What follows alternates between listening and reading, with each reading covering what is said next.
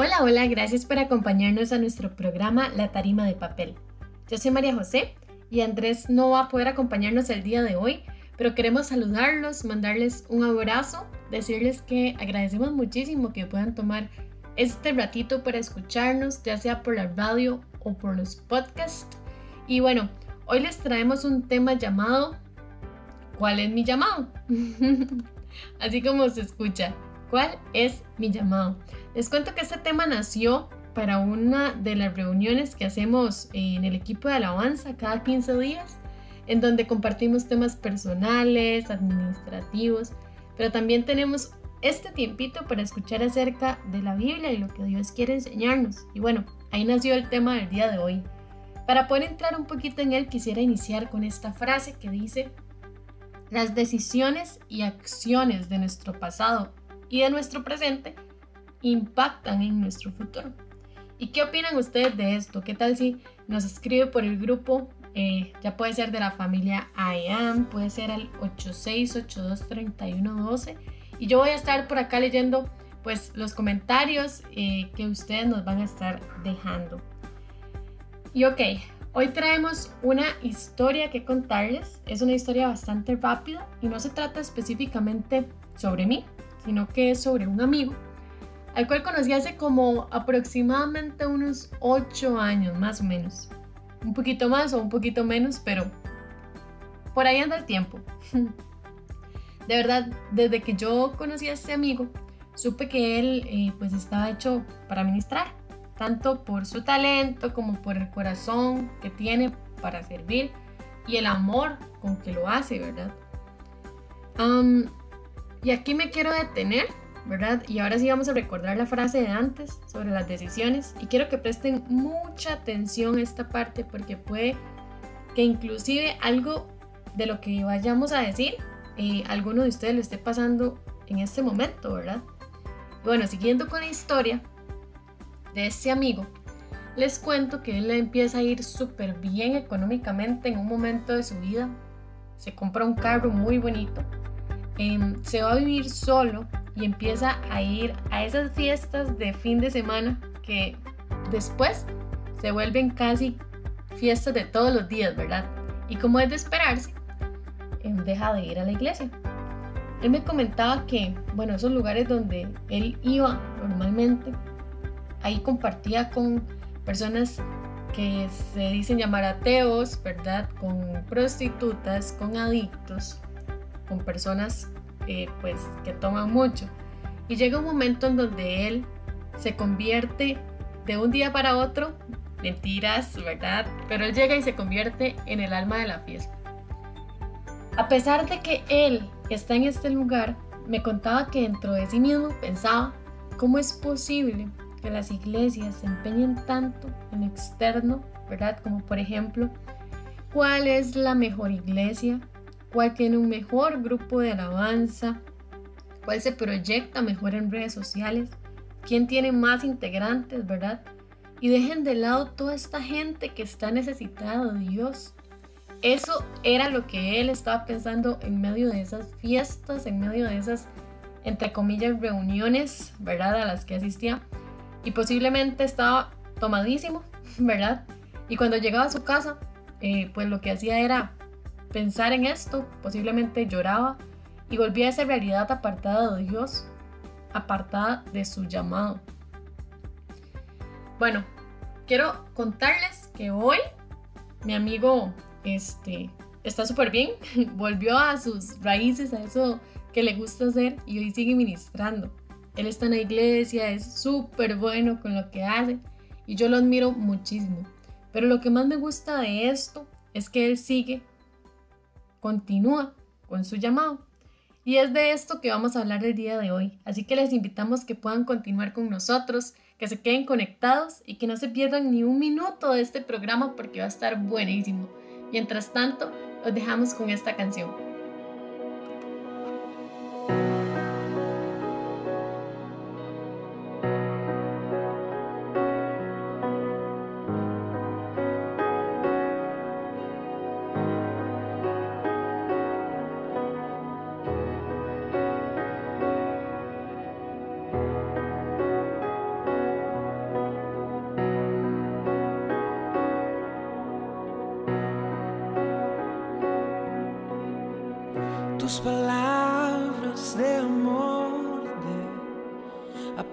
Me recuerdan quién soy yo, tu hijo,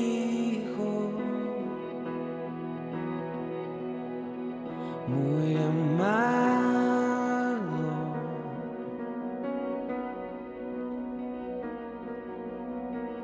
Y no tengo que buscar en otro lugar mi identidad,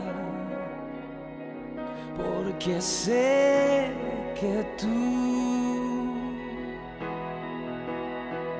me defines,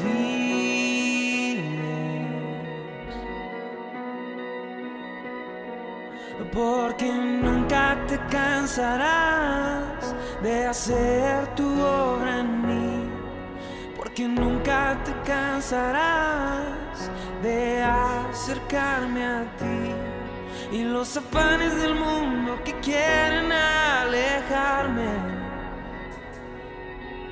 hoy desaparecen porque es tu voluntad. Y los afanes del mundo que quieren alejarme hoy desaparecen por la gracia que me das. Oh.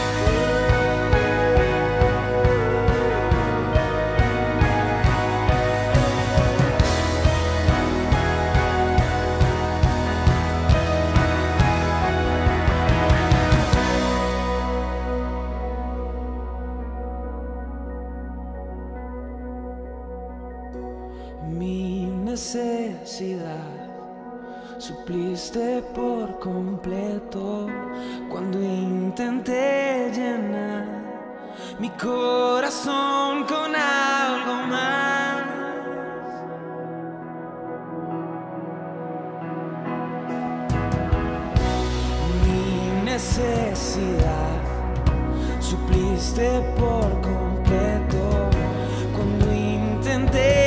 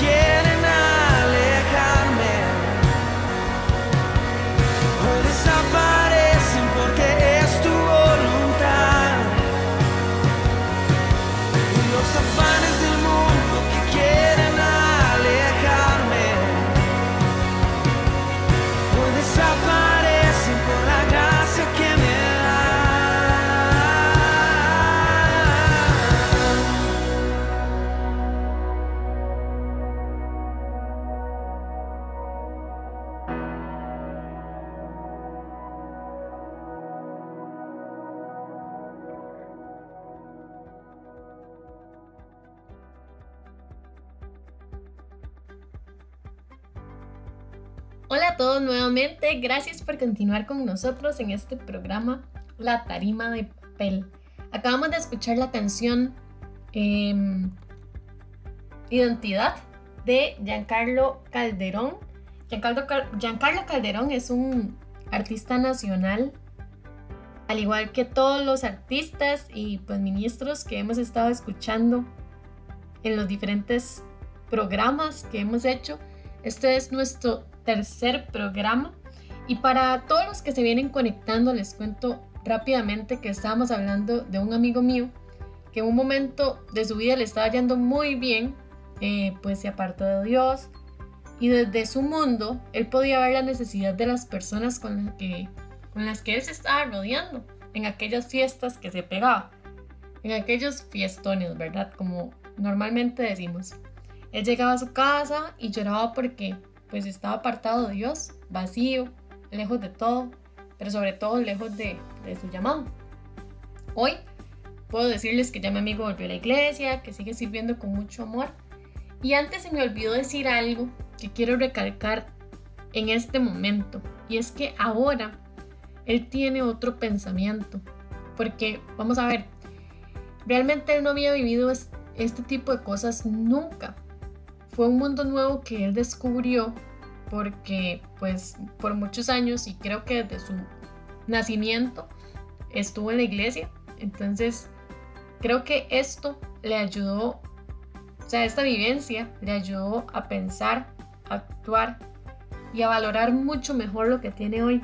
Ahora, no digo que él sea perfecto, tiene muchísimas cosas que mejorar, al igual que todos nosotros, pero hoy continúa con su llamado.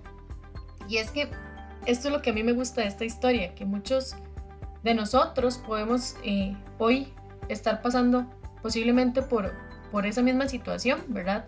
O tal vez ya la pasamos y hoy lo que podemos hacer es ayudar a otros eh, que, que están en este momento atravesando este tipo de situaciones y que se apartan por un momento, pero podemos volver a nuestro llamado y podemos ayudarles a las personas a volver a ese llamado. Y es que, vamos a ver, ya para entrar en materia y en el centro de, lo que es este programa, a veces nosotros tenemos pensamientos como, de ahí, yo estoy en la iglesia, trato de hacer las cosas bien, yo no he estado nunca en la posición de ese amigo de, de María José, o tal vez usted hoy puede identificarse mucho con él, pero le pregunto, ¿estamos haciendo realmente lo que Dios nos está llamando a hacer? Y esto me lleva al primer punto, que es, tienes un llamado. Y de aquí es donde sale el nombre de este mensaje. ¿Cuál es tu llamado? Realmente yo no sé quiénes nos puedan estar escuchando en este momento. Sin embargo, puedo decirles con toda certeza que no conozco su llamado, porque tampoco los estoy viendo.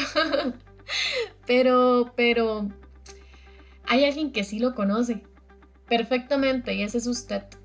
Ahora, si usted no lo sabe, tampoco se alarme, tampoco se asuste, pero sí lo invito o la invito a que pueda preguntarle a otra persona que sí lo sabe. Y creo que mucho mejor, que es Dios. ¿Y por qué les digo esto? Porque no hay nada más feo en la vida para mí que andar perdiendo el tiempo o andar dejando que la vida a uno se le pase sin hacer nada. Qué lindo sería por el contrario, que desde que sepamos cuál es nuestro, nuestro llamado, nuestro propósito, podamos poner nuestras manos a la obra y hacer eso que Dios quiere que nosotros hagamos, ¿verdad?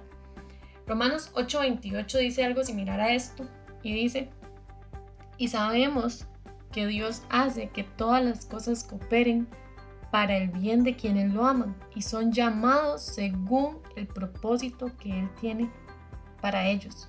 Esto quiere decir que nosotros tenemos un llamado, un propósito en esta vida el cual cumplir. Porque vea que aquí dicen, y son llamados según el propósito que Él tiene para ellos. Entonces ahora les vuelvo a preguntar, ¿estamos haciendo realmente lo que Dios nos ha llamado a hacer? Si su respuesta es no, entonces creo que debemos pedirle dirección a Dios y empezar a, encaminarnos, ¿verdad? Pero si su respuesta es sí, entonces se abre ahí como otra cajita de pregunta. y la pregunta sería, ¿estamos cumpliendo ese llamado de la mejor manera? Nosotros hemos hablado en otros programas de la excelencia, de hacer el bien, de hacer las cosas que Dios nos mandó a hacer de la mejor manera. Y esto viene a reafirmarlo. Y es que, vamos a ver, hay muchas cosas que pueden cambiar. Puede cambiar eh, su manera de pensar, puede cambiar su trabajo. De un día para otro se puede cambiar de casa y, pues todos los vecinos son nuevos, ¿verdad? Entonces puede cambiar las personas que usted conozca. Puede cambiar su iglesia. Em, puede cambiar nuestra vida. Pero hay algo que no... Bueno, hay dos cosas que nunca van a cambiar. Dios, que es el mismo de hoy, de ayer y por siempre, y su llamado.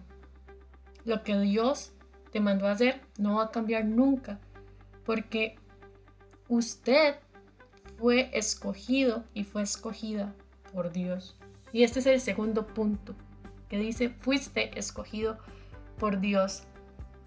Y Juan 15, 16 dice, no me escogieron ustedes a mí, sino que yo los escogí a ustedes y los comisioné para que vayan y den fruto, un fruto que perdure. Así que el Padre les dará todo lo que pidan en mi nombre.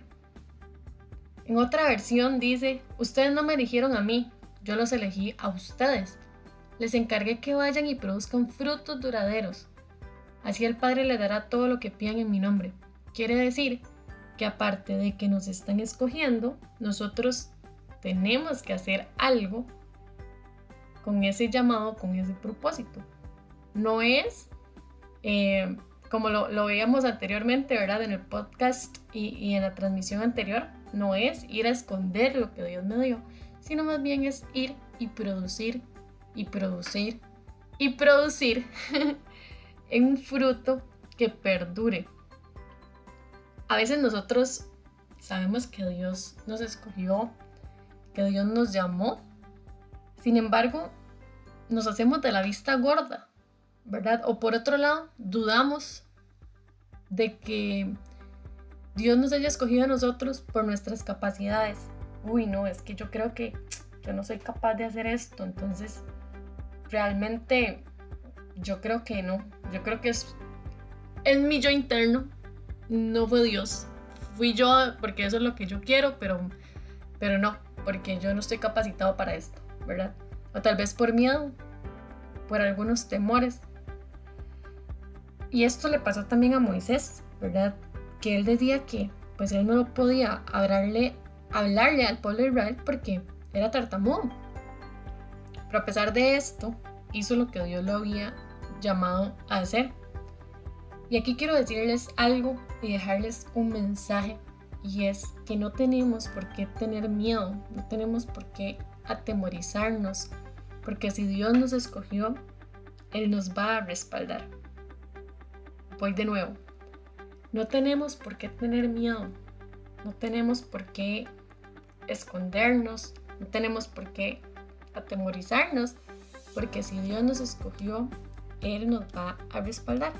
Independientemente del lugar en el que usted esté, su favor, su gracia y su respaldo van a estar presentes. Vean, y aquí les quiero contar que cuando es algo personal, les voy a abrir un poco mi corazón. Y es que cuando yo llegué a IAM, pues estuve en el, en el primer culto de inauguración de la iglesia. Luego, eh, pues me salí un tiempo de, de la iglesia no iba a ningún otro lado, ¿verdad? Estuve, estuve fuera mucho tiempo de la iglesia. Eh, luego fui a otra en San José y después volví. Volví allá nuevamente. Pero, ¿por qué les estoy contando esto? Porque mi desarrollo, eh, si se puede decir general, tanto como persona que ministra, como coordinadora o líder, como ustedes quieran llamarlo, del tema de la alabanza ha sido en IAM. Yo antes, y les he contado esto en otros momentos, yo me tapaba la cara porque me daba muchísimo miedo. me da muchísimo miedo eh, hablar en público, me da muchísimo miedo, este, bueno, hablar en público no porque salían actos cívicos, pero igual me daba miedo, ¿verdad? Pero sí cantar. Cantar con gente para mí era algo terrible por un trauma que ya yo había tenido eh, en mi adolescencia. Y llegar y ser la persona que ministra, a pesar de que nunca en mi vida había cantado sola, ¿verdad? Nunca había dirigido ningún culto. Fue un reto increíblemente grande, ¿verdad? Pero hasta hoy les puedo decir que sin tener conocimientos, eh, pues con gente, con personas, eh, que sin tener conocimientos dirigiendo, yo creo que Dios eh, me ha respaldado. Y eso no quiere decir que haya hecho las cosas siempre perfectas o, o siempre bien, porque Creo que siempre todos tenemos algo que mejorar. Pero hasta hoy yo creo que la gracia, el favor y como les dije antes, el respaldo de Dios han estado presentes. Y esto me lleva al siguiente punto, porque yo decía, vamos a ver, yo lo que tengo son 19 años en aquel momento, ¿verdad? Yo creo que yo no estoy capacitada, yo creo que yo no tengo la edad suficiente y yo creo que tampoco tengo la experiencia suficiente para poder tomar este rol, ¿verdad? Y este es el tercer punto, la edad no importa. Yo creo que no importa la edad que usted tenga en este momento, no existe una edad perfecta para que Dios nos llame a hacer algo. Por ejemplo, a Samuel, Dios lo llama siendo un niño, ¿verdad? Y por ejemplo a Moisés, y pues ya era un adulto. Entonces, a veces nosotros ponemos esas cosas, inclusive la edad, eh, como trabas o algunas excusas. Y en ocasiones hay em, circunstancias o, cosas como la costumbre, el cansancio, la falta de tiempo, ¿verdad? Que pueden llegar a adueñarse de, de ese lugar que es para dedicar a lo que Dios puso en nosotros, a su llamado, a mi llamado a veces tenemos un enfoque erróneo porque dedicamos demasiado tiempo a las cosas equivocadas, que son buenas, pero no las correctas o las adecuadas a su llamado. Por ejemplo, si su llamado es ser un músico, entonces, ¿por qué estás gastando tiempo, esfuerzo, dinero, recursos en otras áreas que no están relacionadas a su desarrollo musical? y yo no sé a quién le, le llegó esto, pero es la verdad. Ahora, no digo que sea malo. No digo que sea malo, pues, aprender cosas nuevas y demás. Pero ¿qué pasaría si usted y yo invertimos nuestro tiempo en lo que realmente es nuestro llamado? Y esto es lo que quería dejarles hoy como mensaje. ¿Qué estamos haciendo para cumplir nuestro llamado. ¿Cuál es tu llamado? Yo no lo conozco, pero usted sí y Dios también. Así que los motivo a que puedan eh, continuar caminando sobre su llamado, continuar mejorando, continuar haciendo las cosas con excelencia y para Dios. Y sobre todo, si usted no sabe cuál es su llamado, pues pedirle a Dios. Les repito los puntos para que ustedes puedan tenerlo súper, súper, súper presente. Número uno, tienes un llamado. Número dos, fuiste escogido o escogida por Dios. Y número tres, la edad no importa. La edad no es ningún factor para que usted no pueda cumplir lo que Dios eh, lo mandó o la mandó a hacer. Así que muchas gracias por escucharnos nuevamente.